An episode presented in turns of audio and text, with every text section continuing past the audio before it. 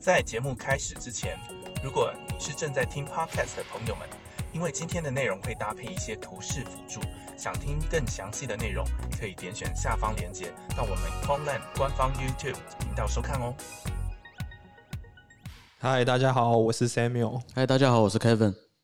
哎，Kevin，你上一次上一次露脸好像是在那个宣传影片里面呢。对对对对，我第一次露脸，第一次露脸。那我们就直接进入正题啊，就是以你一个专业 trader 的角度来看，就是呃，从去年到今年啊，整个总体的经济，像是。我们直接看一个最实际的数据，好，就是 CPI 数据，你看嘛，八趴，应该是从一九九几年嗯。以来，这样这么高的通胀，你怎么看这整个总体经济数据？这样，其实。总体经济数据对于市场是有一定影响，但是我觉得最主要是影响整个市场参与者对于市场的需求跟他们想要在这市场中获得的东西，其实都随着市场的演变都会有不一样的想法。那这些众多的想法结合在一起的时候，常常会造成市场有一个结构性根本上的一个变化跟改变。像我们台湾以台股来说好了，以前可能呃常年在六千点到九千点中间。没有人觉得会破一万，然后就破了，然后就一路要冲到两万，这也是从前人始料未及的。那 在金融海啸过后，二零零八年之后，其实有一个很大的改变，也是非常非常多像我们这样的量化交易者投入了市场。那其实可能从价格上看不出变化，但是以我们参与交易的人呢，会明显感受到很多跟过去以往不同的一个市场的走势跟市场的反应的程度。那我想要问一下，就是。从去年到现在，那个总体经济跟可能前十年整个总体经济不太一样。那这样对于量化策略，就是像 CTA 这种策略，会有什么影响吗？对，其实影响是会很大。待会就可以跟各位简单聊几件事情。第一个是量化策略在开发的时候是以怎么样的流程，然后第二个最重要的是策略上线之后会发生什么事情，会遇到什么样的问题。当然，一直赚钱的话，当然就是。开心就是很爽，对，开心吃饭喝酒之类的，对。第三个就是发生了问题之后，我们怎么样去改进我们的策略，跟我们怎么样去精进我们的模式，这样对。其实对教练来说，我们都希望我们一路顺顺的赚钱嘛，对。但是通常一定不可能，因为市场不可能这么好。那我们在这中间，其实不管再厉害的人，做再久的交易员，都一定会遇到自己的策略不顺的时候。那其实这都是很正常的。重要的是，差别的是。我们如何在这中间快速的做一些调整？那我们能有什么方式去做这样子的调整，让我们能更适应未来未知的市场？那以 CTA 策略开发模式，Kevin，你会怎么把它区分？呃，CTA 策略开发其实我们最主要是我们有我们一个参考值，其实有点像念书啦。嗯，我常会用念书来比喻，就是我们有一些教科书我们可以读，嗯，我们读完了我们就去考试，通常大家都是这样嘛。但其实大家中间还有一个过程，就是我们会写考古题。嗯，对，所以考古题很重要。那考古题的作用是什么？考古题的作用就是先测试一下你读的怎么样嘛。对啊，如果你考古题考得很烂，你应该不太敢就这样去考试吧？嗯，对。所以其实 CTA 策略也是一样。我们在开发的时候，我们会希望我们在开发区间额外，我们有一个能验证，让我们去做验证我们策略的一个区间。那这中间我们会分别称作 in sample 跟 out sample。那我除了考五题之外，我也去补习班啊。对，补习班，补习班是不是就就有点像 Kevin，就是他可以给给你很好的那个一些。其实我们更好，补习班你的人要去，我们这边只要把钱给我们就好。其实这还是有一些差别。对，就是有一些很好的策略，就可以直接帮我快速学习，对对对，快速赚钱。其实就是一个经验的分享。其实补习班是这样，他把他的经验有系统的分享给你。对对对。对，那首先我们先来看一下九月发生了什么事情。呃，我们这个左上角这个图跟左下角这个图分别是七月跟九月的 BTC USDT 的一个走势图。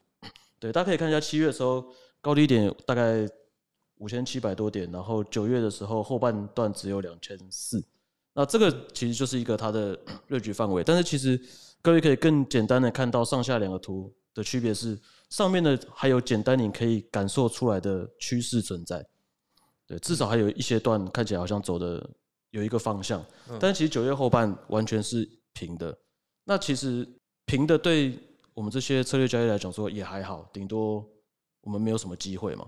但是其实这中间还有很多我们称为上下刷洗的这个盘势的样子出现。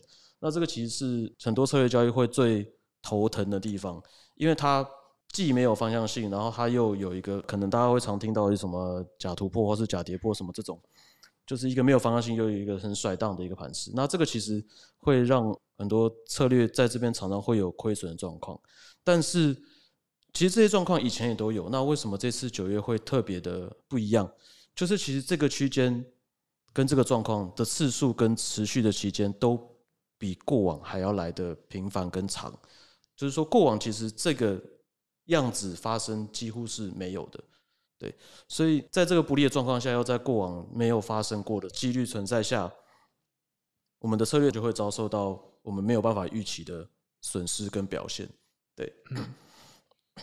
那我们举个例来说，呃，右上角是其中我们呃随便一个策略的一个样子，大家到七月的时候看都。这个损益图都长得蛮像，那黄色的是呃策略的损益图，然后背景那个蓝色的线是那个商品的走势图。大家看到一路不管商品的那个走势图是在什么地方啊，走什么趋势，诶，其实我们都还可以是可以稳定的、持续的、慢慢的获利这样。下面这张图是从七月之后一路到十月，大家看到后面那一段，从九月开始的绩效就一路的崩跌式的下滑。对那这是在市场有时候发生参与者大幅的改变，或是市场结构发生改变的时候，策略常会发生遇到的问题。那有的人可能就觉得，哎，这个策略失效了，或是有的人觉得这个策略不行了。哎，我可以问一下，就是因为那个图其实看起来蛮复杂，就是下面那些红色的红色那些抽起来那个代表代表意思？哦，对，这个跟大家解释一下，下面那个其实就是代表。呃，亏损的幅度，嗯，对，它红色线是亏损的幅度，然后左边的那个标是百分比，这样就是一净值的百分比。大家可以看到下面那个图，红色那一块特别大，就是它亏损的幅度特别的严重，也已经超过前面的一些亏损幅度。对它这个亏损幅度的计算是怎么算？因为像我自己有时候在投资的时候，那个我那些那个损益我都不太看，然后可能什么有时候直接亏了什么三四十趴，我这样投资这样是好的吗？其实这个问题就是看个人的一个选择。不过我们这个一般上我们会看的这个东西叫做呃后面有一个比较详细的名词介绍，这个叫做 max drawdown，就是最大的回撤。嗯，对，就是红色线都是。从你净值零开始往下的一个亏损，所以假设说右下角那个图的最大，它曾经到零点三，就是代表说它从净值的最高点往下亏损了零点三个 percent。哦，意思是说我可能赚到一万一，然后结果我少了三十趴。对对对对对对。哦，它的三十趴代表这个意思，代表从你最大的曾经最大的净值。往下亏损的一个幅度。包括我自己手动交易四五十趴，这种亏损是不是捉到是不是算蛮大的？哦，其实捉到这个也是呃，这么说好，其实每个交易员中间有很多个人的选择问题。嗯，就是有人就能忍受捉到五十趴，但他可以赚一百趴。对，有的人可能就是我比你比较心脏受不了，我就是捉到赔个十趴，我就有点怕怕给给啊，那我。可能我不要这样，那我相对的，当然你就不可能要求说我也要赚一百趴，我觉得我赚个二十趴，我就心满意足。意思是说，你你承受的风险越大，你可以赚的会越多，但是如果你承受风险越小，你可能赚比较少。这样理论上跟现实来说，目前都是这样。对，嗯。但是有人可能觉得他能找到一种一些策略模式，能永远赚多多赔少少，那欢迎找我们联络。对，加入矿券团队，对我们需要这样子的人才。对，当然我们都是所有的教员都希望朝这方面努力，但是其实没有办法避免这种情况。其实我们都是在做这方面的最佳的一个调整、跟开发、跟研究这样。对，好看完了九月之后呢，我们就来呃跟大家聊聊为什么会有这样子的一个情况，跟我们主要 CTA 开发的大概的一个模式有关哦。那一开始跟大家有提到说，哎，其实我们好像开发策略就好像读书一样，我们有一个教科书在里面的一个范围，然后我们读书读完了之后，我们就去考试。那 C D A 开发策略其实也是类似这样的概念，我们需要有一个样本来让我们策略去读。那假设说我有一个策略发想好了，假设说呃简单像大家常会听说的黄金交叉、死亡交叉好了，就是两个 MA 这样，两个均线好交叉。那我要怎么知道我这个想法、这个策略逻辑有没有用，能不能赚钱？所以我需要有一个时间让我去试我的策略嘛。对，那我们把这个让我们去试我们策略的这个逻辑的这个时间区间叫做 in sample，就叫做样本内。我们在这个样本内让我们的策略去做运行，然后我们去调整我们的策略，发现我们的策略，哎，觉得哎这个样本内 OK 了，可以赚钱，我觉得喜欢，我觉得舒服。好，然后我准备好要上战场了吗？我去考试了吗？还没有。我们还要写考古题吗？这知道自己读的东西到底。嗯，是真会还是假会，还是我只是被参考书上的题目的答案，或是偷看解答，好像很厉害这样。所以这个所谓的类似考古题的这个区间，我们就称为样本外，就是我们把我们已经调好跟想好的策略，包括参数、包括逻辑等等的都固定了之后，同样的逻辑，假设给一段区间，假设这段区间是未来才会发生的。我们把我们逻辑套用在这个区间上去做运行，看它的结果会发生什么事情。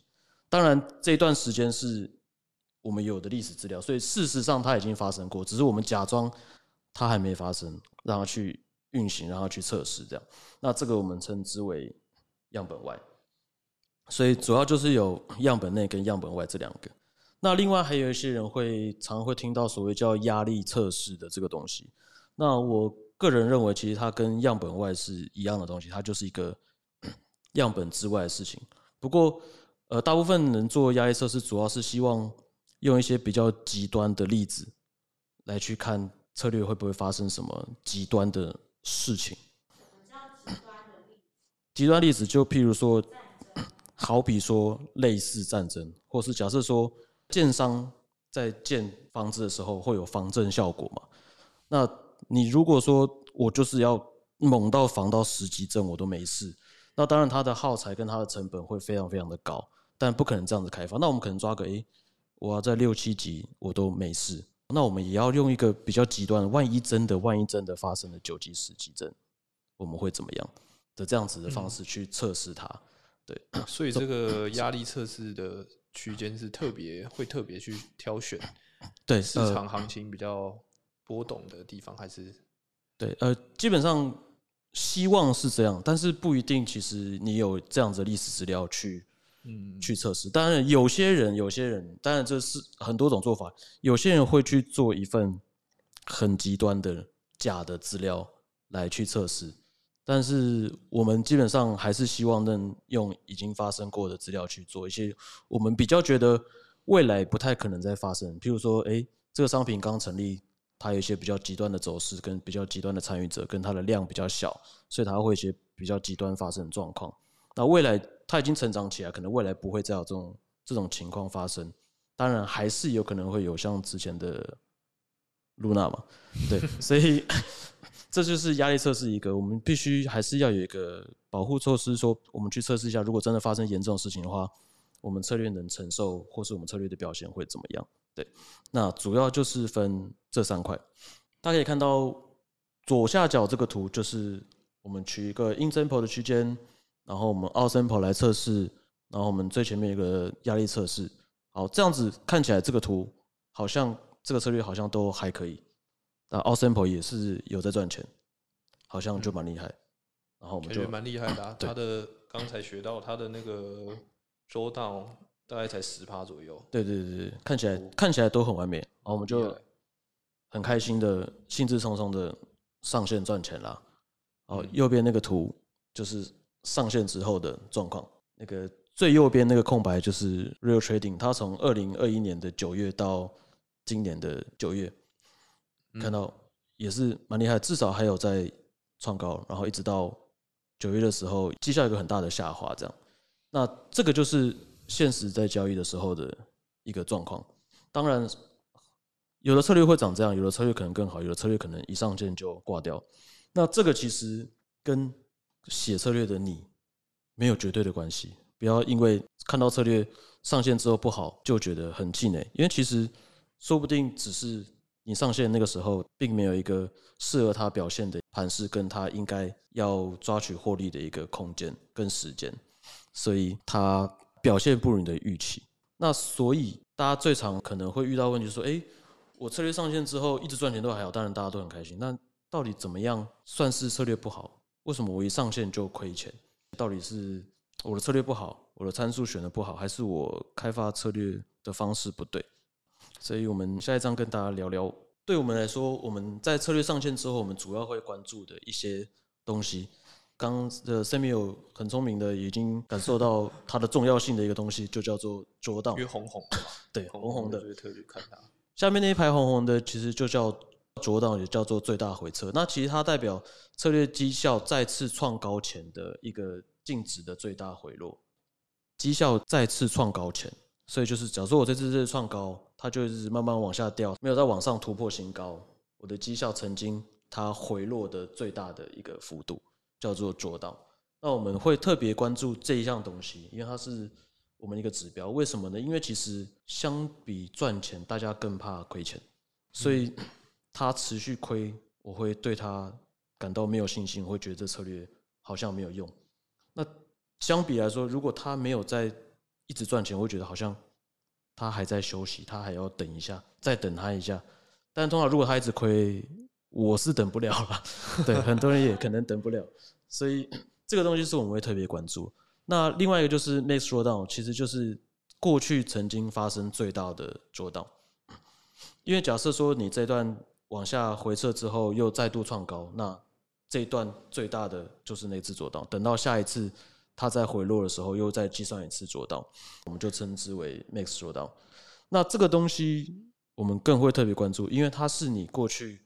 不管是你开发也好，然后给它 out sample 样本外的测试也好，它曾经发生过最惨的状况。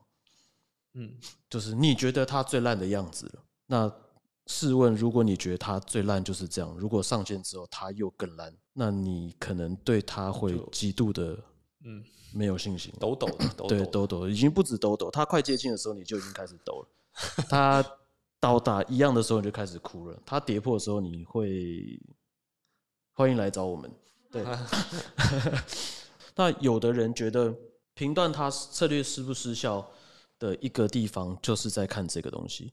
那有人觉得，实际上上天之后，它只要发生比过去没收到还要大，那我就觉得我的这个策略需要做一些修正，或是不行了。那有的人可能比较宽心，他觉得再给他多一点机会。所以有的人觉得比过去还大也没关系，不要大到。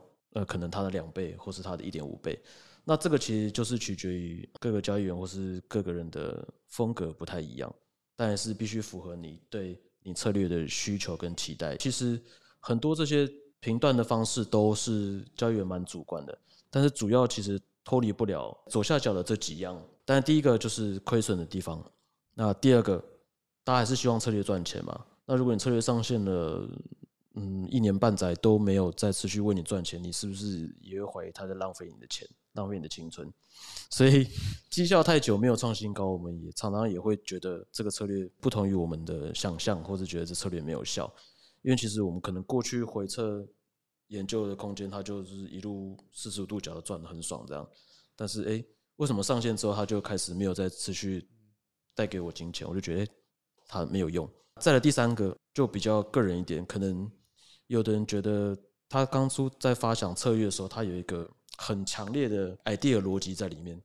就比如说，我就是要抓什么样的一个盘，这个盘长这个样，我就是一定要赚到钱。如果上线过后，它发生了几次一样状况，你的策略却没有赚钱，有的人可能就会觉得达不到他的目的，那他也会认为策略失效。所以，其实 策略失效的这个判定，其实也是对教练来说是一个蛮主观的东西。那最后一个个人情绪管理上会影响的一个问题，就是连日亏损或是连续好多个月亏损。我自己觉得很关键、很关键的东西，就是在情绪上的管理跟心情上的调试。因为其实很多策略上线对教练来说，度日如年，一天亏损我好恨，两天亏损我想哭，三天亏损他到底行不行？四天亏损我到底还要不要做？五天亏损是不是要把钱给矿人？对，其实我们左下角这个常见失效的频段，其实都没有一个所谓对不对。我必须要强调，就是其实交易员跟策略跟上线赚钱都没有一个所谓对不对。可能有人觉得赚钱就叫对，没错，赚钱之后你讲什么都对。但是 在赚钱之前，其实没有什么对不对，都是一个个人的选择。那其实每个人的选择不同，那根据自己的情况，根据自己的环境跟。根据自己想要达到的，那我们这边提供的这几个是，你可以去检视说这些状况如果发生了，你是不是可以考虑说，哎，我可以做一些调整，我可以做一些什么，或是哎，我是不是不太正常？哎，结果发现，哎，其实大家在这种情况下，大家都会一样的感受。那我并不是一个很奇怪，或是我的策略并不是一个很烂或者很奇怪的一个事情。对，那当然看完了常见的失效。的评断方式之后，最重要的就是我们要去怎么修改它嘛。那我们这边也提供了一些市场上在做量化策略开发常见的修正的一些做法。但第一个最简单粗暴的就叫做重新挑选参数。重新挑选参数是什么呢？就是譬如说刚刚提到的，举例子，我们的策略就叫两条均线黄金交叉、死亡交叉进场做交易。那均线就有均线的长度嘛。那我可能原本用的是在 MA 是七跟二十四长度的，那我是不是换个五跟二十，或是换个一百跟两百，这是重新挑选参数的一个方式。那第二个是增加一些策略的条件，或是修改策略的内容。譬如说 MA 原本是黄金交叉，我就要做多，我突然发现，诶，我黄金交叉我做空好像比较厉害，那我就改了。但是我的逻辑还是在黄金交叉。那这个也是修改的一个方向，其实这都没有什么对不对，只要你觉得改完了它是对你来说是好的，就勇敢的去调整它。对，那第三个比较大气一点的，我就是不要这个东西了，我就砍掉重练，没有人会怨你。对，你不砍可能会有人怨你，你砍掉没有人会怨你，你可能只是没有东西能继续让你有机会赚钱而已。对，但是可以就是。因为我每次看那个线图，我自己手动按的话，我看那些什么 MA 啊，什么 RSI 啊，是，反正就一堆有的没有的指标。那我想要全部都参考，然后例如说看这些同时都发生某一个情况，我再进场，这样的话可以做到吗？呃，是可以的。其实，在量化策略里面，其实你想要做什么都可以写在里面，但是，嗯。其实，在个人选择中，你每做的一件事情都会有好坏的影响。但是，你就是大家会必须要去评估好跟坏，因为其实不会有做一件事情完全就只有好处，基本上很少，都好坏参半。那你必须去衡量。像我们交易员，其实感觉好像平常就是好像写策略，然后就可以赚钱，好像很厉害。其实交易员非常非常耗脑，是因为我们中间有很多很多的选择跟抉择，那它所会带来的。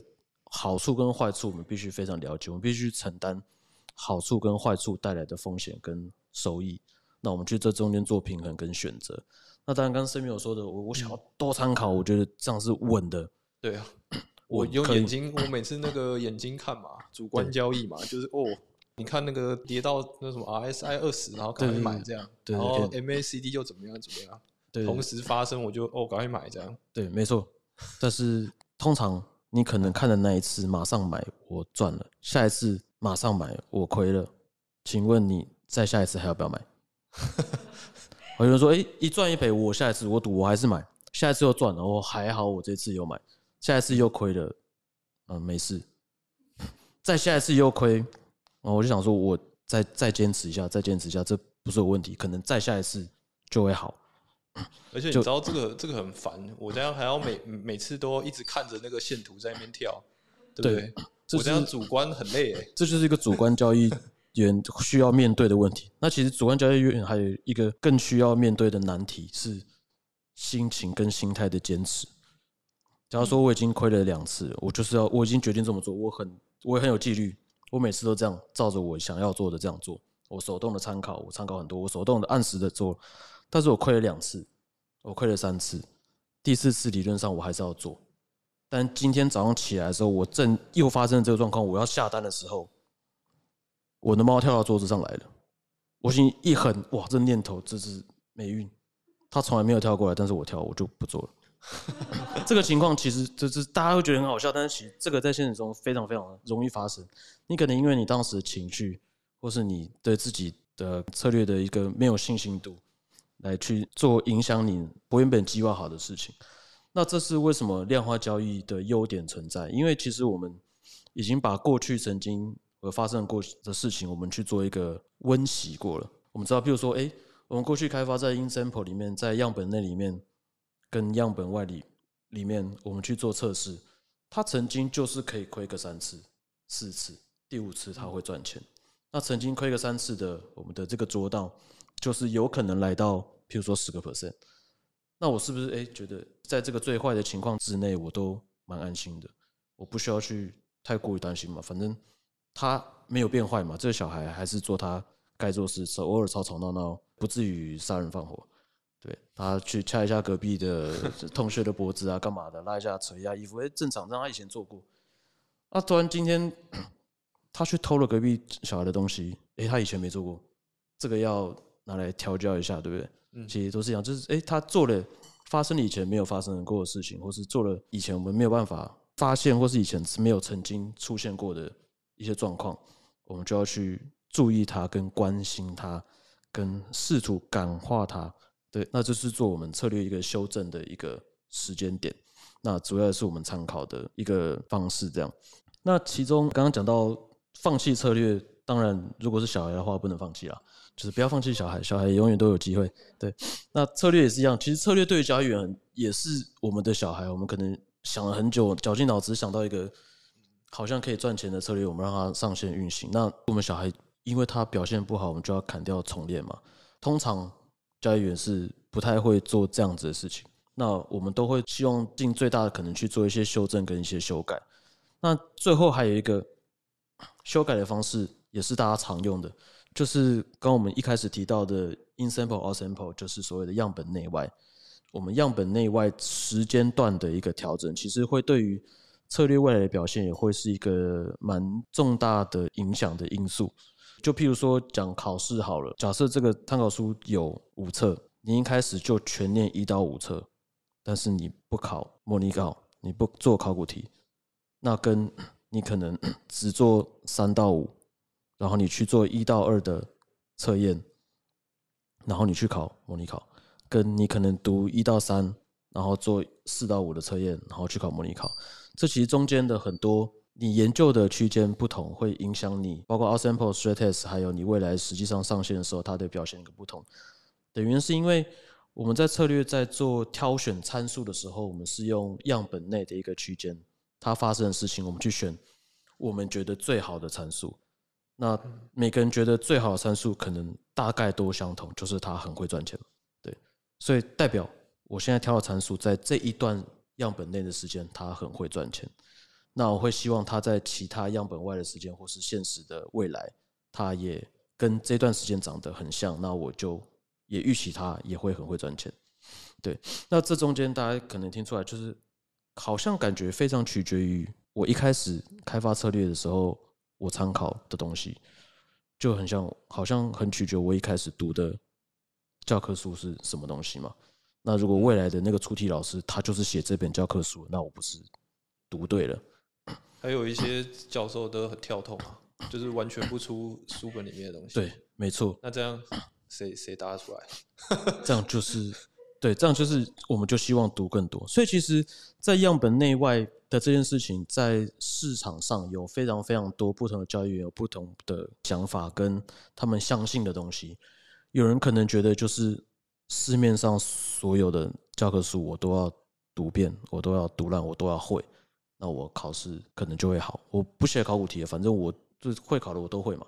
所以有人会觉得，我说能拿到的历史资料，我都来当做样本内来去开发策略，写出来的策略在样本内都能赚钱。那他已经适应了最有可能会发生的一个市场的变化跟状况了。那他在这一段期间他都能赚钱，那我对他未来会更有信心。那有些人可能觉得，哎，最近的市场就是。这样，未来的市场更会跟最近的市场很像，就是是一个连续性的一个状况。那我可能我的样本内取越近越好啊。我觉得未来明天可能跟今天很像嘛，后天可能跟今天也很像，我就是挑近的。那过去的资料我就来当测试嘛，那测试的好不好，我可能也不是那么在意，我可能就在意最近，我就希望最近越来越符合，越来越符合。那其实我刚刚讲的这两个极端的例子都有好有坏，就像我一开始说的，其实交易员在做每一个选择跟每一个他的一个动作的时候都有好处跟坏处。这重要的是，我们知道我们的坏处在哪里是。跟我们发生这个坏事的时候，我们能怎么做调整？举例来说，第一个，我们就是哎，最长时间所有的都当做我的样本内，我希望读遍所有的书。这个会遇到一个什么问题？就是还是有可能在上线之后，你的策略没有办法赚钱，或者达不到你预期，还是失效，那会造成你心理上的一个很大的打击，因为你觉得你已经是尽最大所有的可能把样本那些东西读烂了、赚烂了，那为什么上线的时候还是不行？那这中间的调整可能就相对的更困难，但是这个好处可能是看过了最长的时间了，那未来发生例外的事情的几率相对来说会小一些，对，这个是它可能带来的好处。那我刚刚提到的第二个方式，我的 in sample 就是离最近，我的样本内就是离最近很近，我就是用最近的，比如说一周啊、一两、一个月啊、半年，越靠近现在来做。我策略开发的一个样本，我就觉得最近的市场会跟最近很像。这个好处是什么呢？可能就真的很像，所以你可能马上可以赚到钱，有可能，你有可能马上的就感受到你策略的威力。所以那个时间区段有什么示意图？我可以看，就是不同的区间，它的那个大概会是长怎么样？好，刚好 Samuel 问了这个问题，准备一张图给大家看一下。等下再带有这张图，因为一秀出来，大家可能会。不知道看哪边，我先先讲一下。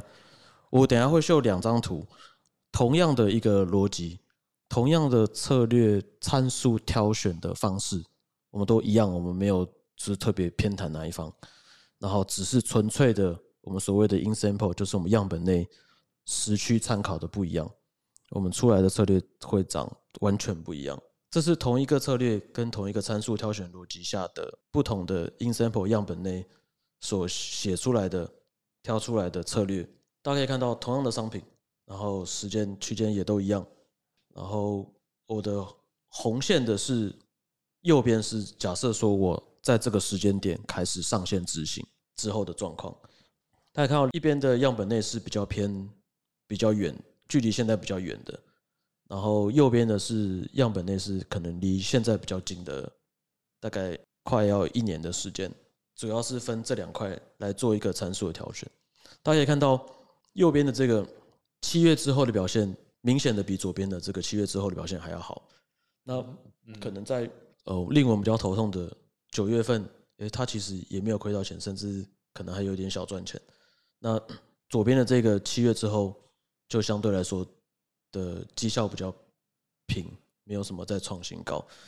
大家可能觉得，那我是不是全部都用右边这种就好？但是大家可以看到，out sample 的这一块，明显的左边的这个的 out sample 就是在空白白的白底处跟红虚线的中间的这一块，明显的比右边空白的那一块表现来得好。所以其实，在不同的 in sample 在不同市场反应就是会不一样，没有什么好坏，是个人的做法不同。我们自己的想法是我们希望能借由不同的 in out sample。的这个时区开发，让策略能有更多不同的多元性来做一个互补跟一个互相的支持。假设说我同时都有这两个策略在线上，那我可能不会同时的在九月的时候有一个比较大的受伤，可能有一部分不同 in sample 的策略，它在九月有会有比较好的表现，它比较适应九月的盘势，它可能比较适应最近的盘势。那有些策略可能它比较适应以前那个样子的时间。我们这么做的重点就在于，其实未来市场会怎么走，会发生什么事情，我们都没有办法预知。我们希望我们做这样子的调整，能更积极的去做好准备。也有的人可能觉得，哎，我策略写完之后，我等策略发生了什么事情，我再去修正。假设说策略长一段时间没有赚钱，我就等嘛，我就等到总有一天它会赚嘛。对，就像可能有人觉得台股现在一万三，我就空嘛，我就有多少钱空多少钱，我觉得他哪一天战争还干嘛，他会回到三千嘛。那没有人会说你不对，因为等到他那一天三千的时候，你已经赚最多的嘛。但是中间的过程，只能说会很辛苦。对，所以其实这个中间的过程有很多种选择。其实我们交易员都是很积极的，在面对这个市场跟寻找最良好的方式，去在这中间做获利，更让我们的绩效能更稳定。我们希望开发更多不同多元的样本内外的一个取舍跟取样，来让我们能有面对不同的市场的一个更积极的一个态度跟一个方式，不断的去精进我们的整个策略池。能让我们的策略不要因为可能呃市场的一个猛大的变化，就杀得我们一个措手不及。今天真的是哇，学到很多呃，对我可能一不小心就讲太多。哦，那个什么最大回撤，还有策略开发模式，还有一些改良的方法，真的是学到很多。是，对，我可以这么说啊，应该说量化策略脱离不了这些东西。对，所以只是每个人的做法跟每个人的想法不太一样。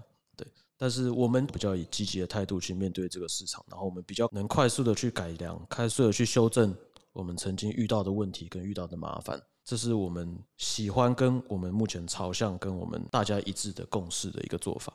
对，感谢 Kevin 的分享。我觉得小韭菜真的，我每次看我那个账户那个最大回撤好像都四五十趴。